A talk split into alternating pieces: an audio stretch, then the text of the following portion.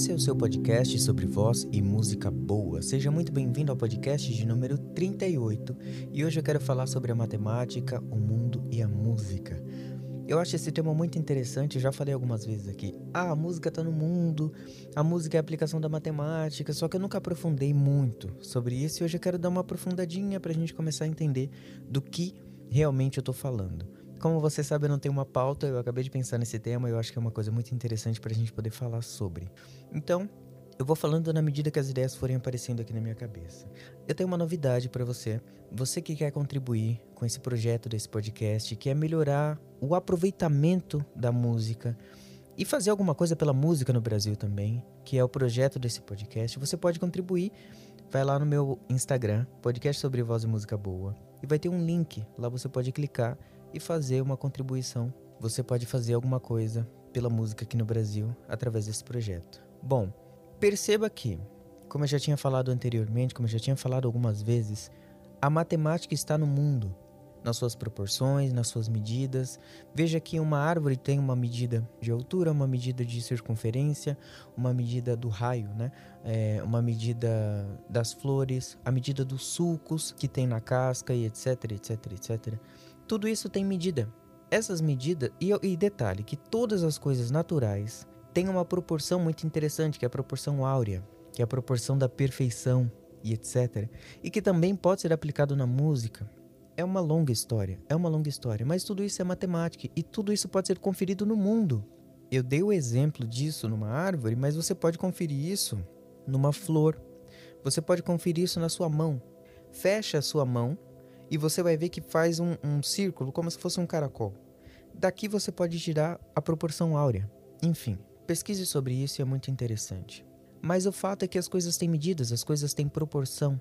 As coisas naturais, ou seja, aquilo que está na natureza, já tem algumas medidas e algumas proporções, e por ter essas proporções, que aqui a gente vai chamar de. Vamos pegar a proporção áurea para pegar uma delas e ficar um pouco mais claro. Por ter a proporção áurea, ela é naturalmente bela, porque as coisas que têm a proporção áurea são naturalmente belas. É muito interessante isso. Então, de algum modo, a matemática está no mundo.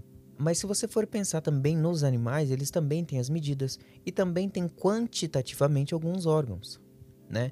Os dois rins, tem os pulmões, tem o coração, tem os olhos, tem os dentes, tem a quantidade de átomos se a gente for pensar numa coisa mais micro, e assim nunca, nunca, nunca vai acabar. Porque a gente pode até ver quantitativamente o que forma aquele ser, aquele animal, aquela árvore. A gente pode saber quantitativamente, mas nem tudo a gente pode saber qualitativamente. Nem tudo a gente sabe, pode saber, inclusive, a função dessas coisas. A gente pode olhar e falar, olha, essa, essa célula X aqui em tal é, órgão. É... A gente pode falar de algumas células específicas. A gente pode falar de, alguns, de algumas bactérias específicas que existem inclusive no nosso corpo. Mas a gente não sabe exatamente o que são e a gente não sabe exatamente para que serve. Mas todas essas coisas estão no mundo. Dentro dessas células, dentro dessas bactérias, também existem algumas coisas né? Se a gente for indo, indo, indo, a gente chega no átomo, num fóton, enfim. É infindável. E tudo isso é a natureza, tudo isso está no mundo e tudo isso pode ser medido, tudo isso pode ser pelo menos observado, tá? Eu gosto de falar do mundo, eu gosto de falar da natureza porque não é nada subjetivo e tudo isso pode ser observado por qualquer pessoa que se dedique um pouco. Então observe que a matemática está no mundo. Observe que as coisas têm as suas medidas e têm as suas quantidades. E até, até a, a quantidade qualitativa, até quando você mede alguma coisa de forma qualitativa, você também pode tirar uma medida dessa qualitatividade, né? Você pode olhar e falar assim, olha, isso aqui é, é, é muito bom, ou, é não, ou não é muito bom. Até as coisas qualitativas têm uma quantidade, né? Enfim, é, mas a, a música também está no mundo. Se você for olhar, por exemplo, antes de falar da música, Pense num triângulo. O triângulo só existe no mundo do pensamento, só existe no mundo da matemática. O triângulo não existe naturalmente, o triângulo não existe na natureza. Um retângulo não existe na natureza.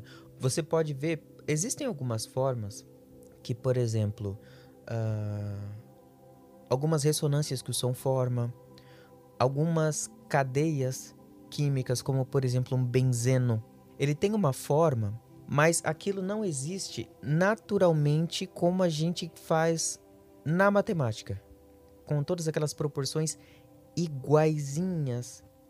Se você for olhar na natureza, você não vai encontrar um triângulo, você não vai encontrar um quadrado, você não vai encontrar um retângulo, mas essas coisas existem na matemática. O que, que é um quadrado? São quatro lados iguais ligados por pontos, né? Um triângulo da mesma forma, também são três pontos, são três lados iguais ligados por pontos, ligados por linhas, né? Então você percebe que por mais que a matemática exista no mundo, a geometria não é naturalmente encontrada nas coisas. Não pode ser encontrada na natureza. As formas geométricas nem todas são encontradas na natureza. Diferente da música. Por quê? Você não pode dizer que o dó não está na natureza. O dó sustenido não está na natureza, porque existe algum pássaro que cante aquela nota, que cante um lá, que cante aquela escalinha, aquela escalinha X. Eu não sei quais notas são, mas se você for pensar no canto de um bem, de um bem TV, tem bem TV, bem TV, papará. Eu não sei quais são essas notas, eu nem sei se é, se é nesse tom, mas só de eles cantarem essas três notas, você já vê que essas três notas existem naturalmente, porque o pássaro canta essa nota.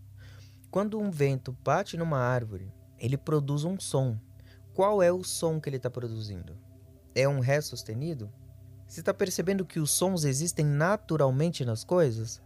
Seja no canto de um pássaro, seja no, no som da árvore, seja no som de uma onda. Os, os sons já estão no mundo. A música já está no mundo, as notas musicais já existem no mundo. As 12 notas musicais já existem no mundo. Quando você se usa dessas notas, você está só usando alguma coisa que já existe. Por isso que eu digo que a música já foi criada pesquise sobre culturas primitivas e você vai ver que algumas delas, algumas culturas indígenas, algumas culturas tribais, elas não tinham escultura, elas não tinham pintura, elas não tinham arquitetura, mas elas tinham música. Perceba que a música, como eu falei até aqui, ela está no mundo, mas ela também está intimamente ligada a alguns movimentos, a algumas coisas que algumas sociedades muito primitivas já usavam tá? E que é meio que um padrão. Mas é muito interessante também. Em algum momento eu vou falar da evolução de, da, da, da música, no sentido de, de, da sofisticação, né? Que depois deu origem a todos os movimentos etc. Em algum momento eu vou falar sobre isso. Mas eh, antes de falar de alguma música especificamente, é muito interessante a gente observar tudo isso. Como se a gente estivesse fazendo aqui um alicerce para uma casa todas essas coisas que eu estou te dizendo aqui não são subjetivas. Elas podem ser verificadas por você agora se você quiser. É só ter um pouco de coragem e vontade e entrar no Google e pesquisar essas coisas que eu estou te dizendo. Não é nenhum segredo, não. Então, veja aqui. A música pode ser medida, assim como as coisas na natureza também podem ser medidas, matematicamente. E a música também, para quem é músico, sabe que é, é uma linguagem de números que os graus das escalas têm números, né? Qual é o primeiro grau, o segundo grau, o terceiro grau da, de tal escala, de tal tom, né? Então, é, é, a música ela pode ser medida. E aí você também pode falar de, da, da harmonia através dos números, você pode falar da tonalidade através dos números. Tem uma, uma ligação direta entre a música e a matemática, a matemática e o mundo. E eu já falei da música dentro de você. Para para pensar um pouquinho naquilo que eu acabei de dizer. Se você olhar uma coisa, entender o que é aquilo qualitativamente é muito difícil. É muito difícil. Você pode perceber o que ela não é. Você pode perceber, por exemplo, vou dar um exemplo claro. Você, não sei se você vai se lembrar da sua, das suas aulas de química, mas você olha lá um átomo, um átomo de cloro. Aí o cloro tem as suas propriedades, tem tantos elétrons na última camada. Não sei se você vai lembrar disso. Tem tantos elétrons na última camada. No seu núcleo, lá o nêutron, tem o próton, não sei o que, não sei o que, não sei o que. Só que o que, que isso significa? O que, que é um cloro? Você pode me dizer, ah, ele não, o cloro é um átomo diferente do sódio, né? Você pode me dizer, o cloro é diferente do átomo de hidrogênio. Você pode me dizer inúmeras coisas. Ah, o, o, o átomo de cloro não é igual a um elétron. Né? O elétron ajuda a formar o átomo. tudo bem. Mas o que, que é isso aí? De fato, de fato. Você, no máximo, no máximo, vai conseguir identificar alguns elementos que compõem o átomo. Mas você não é capaz de criar um átomo. Você não é capaz de observar o que ele é de fato e entender o que ele é de fato. Você consegue, no máximo, no máximo, no máximo, observar algumas coisas que compõem ele. Isso se aplica para tudo. Então, se aquilo existe, ela foi criada. E se aquilo foi criado, se esse átomo de cloro foi criado, eu estou falando de um átomo, tá? Se esse átomo de cloro foi criado, ele foi criado por alguém infinitamente mais poderoso do que o próprio átomo de cloro, mais complexo do que o próprio átomo de cloro, porque o átomo de cloro não pode dar existência para ele mesmo. Então, se a gente for voltando, por exemplo, para uma árvore, é o mesmo princípio. A árvore é formada por inúmeros átomos que formam moléculas, que formam matéria, que vai formando, formando, formando, formando, até formar uma árvore. Com a raiz, com as flores, com os frutos, com a semente, que vai dar origem a outra árvore e aí por diante. Essa árvore, por mais complexa que ela seja, a gente consegue olhar e identificar uma árvore. Olha, isso é uma árvore. Mas a gente não sabe bem o que é uma árvore.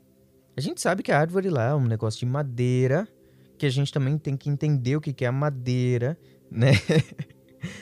e aí a gente olha aquilo e consegue identificar o que é. Falou assim: olha, eu sei que isso é uma árvore, eu dei um nome para essa árvore. Para isso aqui, que chama árvore, né? Mas quem criou isso aqui? É o mesmo princípio do átomo. Quem criou tem que ter uma, capaci uma capacidade cognitiva, uma inteligência muito, muito, muito maior do que a minha e que a sua para conseguir criar uma coisa tão complexa e que, e que funciona tão bem. A árvore não pode dar existência a ela mesma. Assim como os sons. Eu quero chegar na música.